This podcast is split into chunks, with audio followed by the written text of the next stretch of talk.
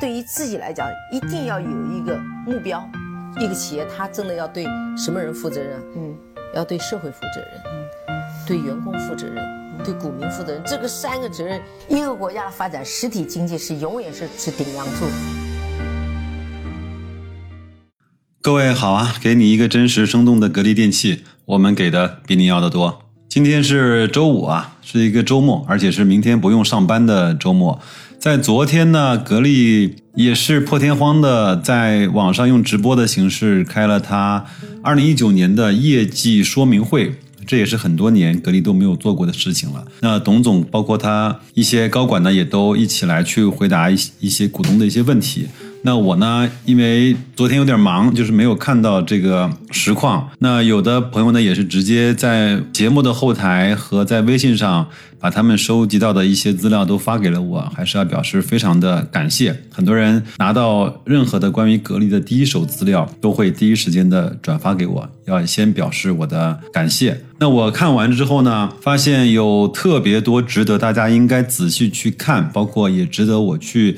把它给分享给各位的内容，那么我们今天就用稍微长一点的时间，把这份业绩说明会的主要干货、主要内容跟大家做一个归纳和总结。那我们就从股东给董明珠董总提问的这每一个问题开始说起啊。有一个问题是，呃，股东问就是格力的小家电产能是不是够？那在线下的渠道呢，基本上看不到格力的。小店的产品，那公司预计啊，小店的产能什么时候可以满足？董明珠是这么回答，他说：“他说我们格力呢是以空调起家，但是呢，因为随着企业的战略的发展布局呢，已经不能够再局限于空调了。随着互联网时代的这种到来呢，我们已经完成了从冰箱、洗衣机、生活电器向整个产业链布局，下一步呢就要发展智能的家电，做好了充分的准备。”他还说啊。我们整个格力的布局呢是完善的，而且是不靠收购的，而是靠格力这种一万几千名的研发人员来搭建自己的平台。这样的好处是呢，真正的核心技术就掌握在自己的手里。但是呢，这也使得快速变现、快速产生效益上面呢出现了一点点的小小的慢。那这个是是需要一些时间上面的等待。包括他也还是毫不意外的做了他自己电器的广告，比如说我们的饭包。呃，是世界上最好的油烟机，可以六年免费清洗。当然，如果熟悉董总的人，像这样的场面应该是完全不陌生的，对吧？还有，他说为什么你没有看到太多我们的小家电的产品呢？他说主要有三个原因。第一个是格力呢是长期坚持线下营销，第二个是我们的商家呀渠道长期是以空调的思维在做销售。我有一次出差到浙江的某一个地方，看到了有一个格力专卖店，我专门进去跟老板聊了会儿天。那我也是看到他也是把格力的这些小店的产品呢放在一个相对不是非常起眼的地方。我问他卖的怎么样，他说卖的并不好，因为第一个是大松，包括金鸿、格力的品牌在小店上面当年啊几年前还没有特别多的名气。第二个呢。嗯，空调是他们的主业，他们很多人是把这种小家电的产品呢，去呃尽快的卖掉，换成钱，哪怕稍微亏亏点钱，他也是用这样的方式来去对待小店。第三呢，呃，董总说市场上对格力的品牌啊，已经打上了空调的烙印，要解决大家对格力品牌的认知啊，这个还是需要一点点时间的。呃，董总又说。他们今年呢，通过线上的销售，让更多人走进来了解格力呢，已经不简单的是空调企业。到目前为止，最近的四个月，格力电器已经通过自己的电商销售，应该是在六到七个亿左右，这已经达到了去年几乎全年的销售额。董总说，他们对小店的现状还是非常看好的。那因为以前呢，小家电是在呃集团层面。被格力电器收购了之后呢，磨合了很久，包括员工啊、这种文化建设啊、产品的认知啊，还有这种呃技术的储备啊。那五六年前，他们开始建小家电的生产基地，开始呢。比如说有江苏中山、石家庄和三个基地，那石家庄呢算是老的基地，也是正是因为有那个基地存在，格力的生活电器才能有一定的产量的保证。从产量来看，生活电器和空调来比呢，没有很大的竞争力。但是从生活电器行业本身来说，董明珠觉得格力已经实现了跨越式的发展，因为从每年几个亿的营收，已经到了二零一九年几十个亿的收入，这已经是非常大的一个质的变化了。他也相信啊，小家电的未来一定是一个几百亿的市场。他们现在三个基地的产能还远远不足以支撑，所以还要扩大生产的基地。那这是第一个问题。第二个问题呢，我相信也有很多人要关注啊，就是他问。格力电器的未来线上线下将如何进行渠道的改革？董明珠也坦言，他说线下线上的改革呢，一一直是困扰格力的问题，因为他以前太过注重于线下渠道的开发。那现在有几万家店，有将近百万的人在去在线下为格力去做着这种服务啊，包括营销啊、安装。他们也调研过，因为很多的企业呢，在线上把那个。太多的生意比例啊放在了线上，整个非常受线上的牵制。说到这个呢，白老师身边也有合作伙伴在京东或者天猫做生意，这几年会发现它运行的越来越痛苦，因为没有它不行，有了它之后呢，你就要被天猫也好、京东也好这种这种非常苛刻的要求去压榨你。我觉得用“压榨”这个词并不是很。过分啊！董明珠又说呢，因为格力呢是一个很好的品牌，不能够为了取得短期的效益啊，或者是规模而放弃质量。那所以他们就一直非常谨慎的在线上进行更多的销售和开拓。那么他说，在这个前提下，我们能做到什么呢？他说，我们想做的是用合理的价格来去做线上的营销。他说：“今天面对的是各个股东啊，你们可能更关心的是效益。那如果我们仅仅有规模，在市场上比例很高的话，但是没有利润，我相信这个不是股东所希望看到的。同时呢，格力电器也需要研发，那所以必须要创造利润。有一个专家呀，曾经跟董明珠说，他说，在中国的家电行业。”空调是因为有了格力才成为世界的一流品牌，但是冰箱啊、洗衣机啊，可能还谈不上，可能只在世界上属于二流、三流的品牌。这就是对于这个结论，白老师就不发表任何的评价了，好吧？那再回到线上线下怎么做啊？董明珠说，他们的压力很大。如果抛弃线下，全走线上，这对格力本身啊，就不是一种负责的态度。如果从社会责任角度来说呢，上百万的经销商队伍，如果一刀切全部走线上，那么这一百万人将会面临失业。但是呢，线上已经成为了一个主要的通路和潮流。那对格力来说，也是一个创新的零售模式。他也提到了自己最近也带了两次货，第一次带货，很多股东。都骂我，都发短消息给我，为什么呢？因为有一次董明珠在一次会议上向呃所有的人公布了她的手机号码，包括这个号码现在还存在我的手机里，但是我也从来没有想着去骚扰她啊。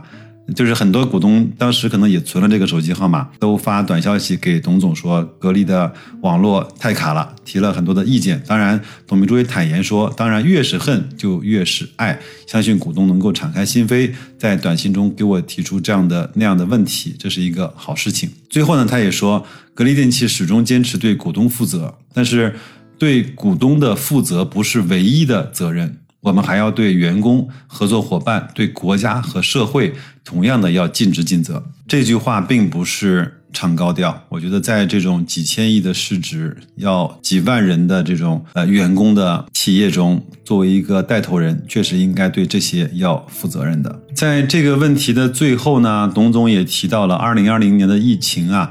在规划中其实并没有这个预算，因为一季度呢，他也坦言说损失了三百个亿的销售额的机会。四月份的销售才刚刚开始爬坡，我们也从雪球的很多人的帖子中看到了各个地方的空调安装，包括销售，还是慢慢的恢复到一个相对还算比较乐观的态度啊。但是呢，还不能够达到去年同期的水平。想要完成格力的目标，不是来完成与去年同期每个月的对比。而是要想办法把前面缺失的部分都弥补回来，这才是格力的团团队所需要思考的。疫情呢，锻炼了格力，同时也给我们时间来完成新能效和老能效的交互。呃，应该是新老能效交互，应该是在在今年的七月一号开始啊。当前新能效马上开始全面推行，现在已经可以生产和销售。疫情的缓冲期啊，让格力把更多的老能效产品消化了。虽然每年家电行业都是这么做，先拿货再销售，但是今年的循环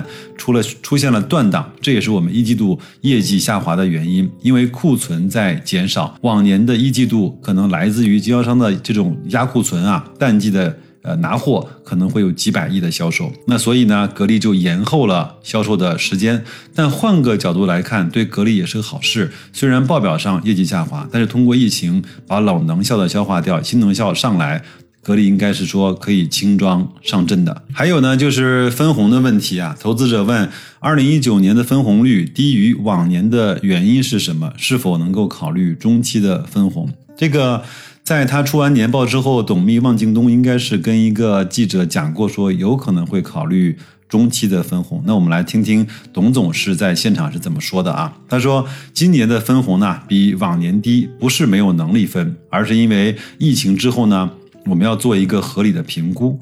其实他们在做董事会讨论的时候，很多董事呢认为今年可以不分，因为我们面临的是一个非常未知的、不可抗的这种情况，我们必须得有提前的预案和充足的准备。但是也有董事的意见是，格力的分红应该在这个特殊的节点下起到表率的作用，所以。董董总说，董事会研究了很久之后，他们做出了一个折中的方案，每股呢分一点二元。作为董明珠个人啊，他说：“我当然希希望每股分四块、五块甚至十块了，这样的话我个人受益。但是我不能够简单的考虑个人利益，要考虑的是企业的生存，要提前做好预警，做好市场防控。”他又说啊，整个格力呢上市一共募集了五十多个亿的资金，那到现在为止呢是分红了六百多亿。从数字上来看，格力是一家非常良心的企业，并没有对不起股东啊。刚才问到下半年分不分红，董明珠说好的话当然可以分，我也希望在下半年分红，但是我们还要用整个的实际行动来告诉能不能分。我们初步的想法是，当然是争取能够在下半年分红。他又用非常懂事的方法。教育了各个股东啊，他说今天来听会的都是格力的股东，又很关心格力的发展，给格力提了那么多的建议，我觉得你们应该率先用上格力的能够防止新冠病毒的净化器，否则我们下半年怎么分红呢？董总说啊，正常的这种呃开模呢需要三到六个月，但是。呃，格力是只用了二十五天。这个有一次我在央视采访董明珠的一期节目中也提到了这个这个事实，对吧？现在已经可以批量的生产了。呃，格力的目标呢是希望每天能够卖出去一万台，那这样的话就是一点二个亿的销售额了。这需要一点时间啊。今天呢，他说有两个企业来格力看产品，都是商务性质的。这个呢，从传播到认知到买回家是需要一个认知的过程。至少我看到，从现在各个大厂商的宣传层面来看，只有格力敢宣传他自己是可以百分之。将近百分之百吧，可以杀掉那个新冠病毒的。其他的厂商真的还没有这样的产品在市面上去露出啊。投资者说：“董总啊，这个净化器有点贵啊。”呃，董明珠说：“华为的利润有百分之三十，但他们的研发人员年薪都有上百万，但是我们都达不到，这不就是因为我们的利润薄吗？你想分三块四块的分红，你不让我卖这么贵，不买净化器，那我该怎么办？嗯这个也是特别好玩的一个答案，对吧？还有个问题是，二零一九年利润下滑的原因。是什么？二零一九年其他业务的收入超过了四百亿，具体包括哪些内容？这个呢，董秘呢，汪京东他先来回答了一下，他说，二零一九年利润呢是二有二百四十八亿，净利润是百分之十二点三八，二零一八年的净利润是两百六十三亿，净利率呢是百分之十三，净利润呢下滑了十五点五二亿。净利率下滑了零点八一个百分点，主要是公司在第四季度实施的促销政策，开展了百亿的让利活动，让消费者得到了更多的价格优惠和品质的享受。那么其他收入呢？是为了保证大宗原材料的质量和有效的控制成本，我们对大宗原材料进行了集中的采购，包括钢板、塑料。塑胶原材料、铜材和泡沫粒等等。再一个呢，是我们的一些废品是计入在其他的收入里面的。董明珠呢，他又补充到说，我们现在有五个再生资源的生产基地，这将支撑格力电器以旧换新业务的发展。这方面我们其实付出了很多，沉淀了很多年，但是呢，并没有去盈利。国家给的补贴现在还没有到账，这个部分就有七八亿元。格力电器呢，经常去干一些吃亏的事情，没干过房地产，没搞过金融资本，反而是不赚钱的活儿干了很多。比如说像铸造公司，铸造公司成立到今呢有五六年时间，一直在扩大生产，之前一直在亏损，现在到了该收获的时候了。所以呢，他觉得利润下滑是一个正常的现象。未来我们做到了三千亿、四千亿的时候呢，利润率可能比现在来看要下滑到百分之十，甚至是百分之八到百分之九。但我的原则是追求规模增长的时候，利润增速可以低一点，但是总体的利润是不会下滑的。这个也是我们比较关心的管理层，他怎么来看待未来的一些净利净利润，包括它的规模之间的这种平衡啊。还有个问题是，呃，如果二零二零年没有疫情的话，那目标是多少？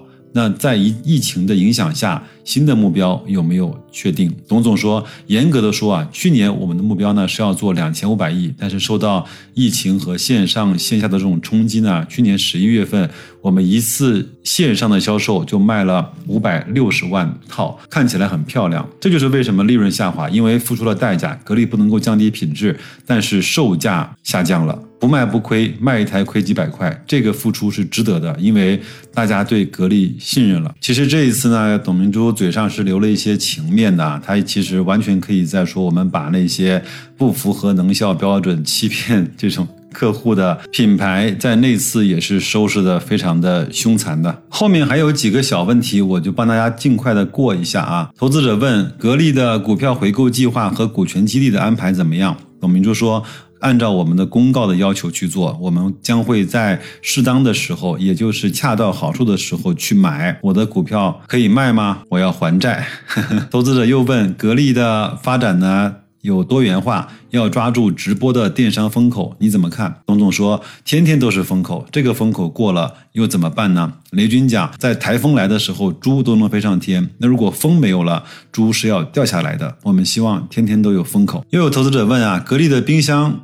洗衣机何时在天猫、京东在销售？那董总回答说，我们已经有销售了，我们自己的电商啊，董明珠的店里面就应有尽有啊。又一次做广告啊。最后一个问题，呃，投资者问，高瓴资本的到来啊，给公司带来了什么积极的作用？这个董明珠就一句话：谁当我的股东，我都是一如既往。好吧，这就是白老师为各位整理的昨天的业绩说明会的一些主要的内容。我觉得这几年有一个事情，格力慢慢的在做好，就是与投资者的关系的处理上，他会把很多的事情用。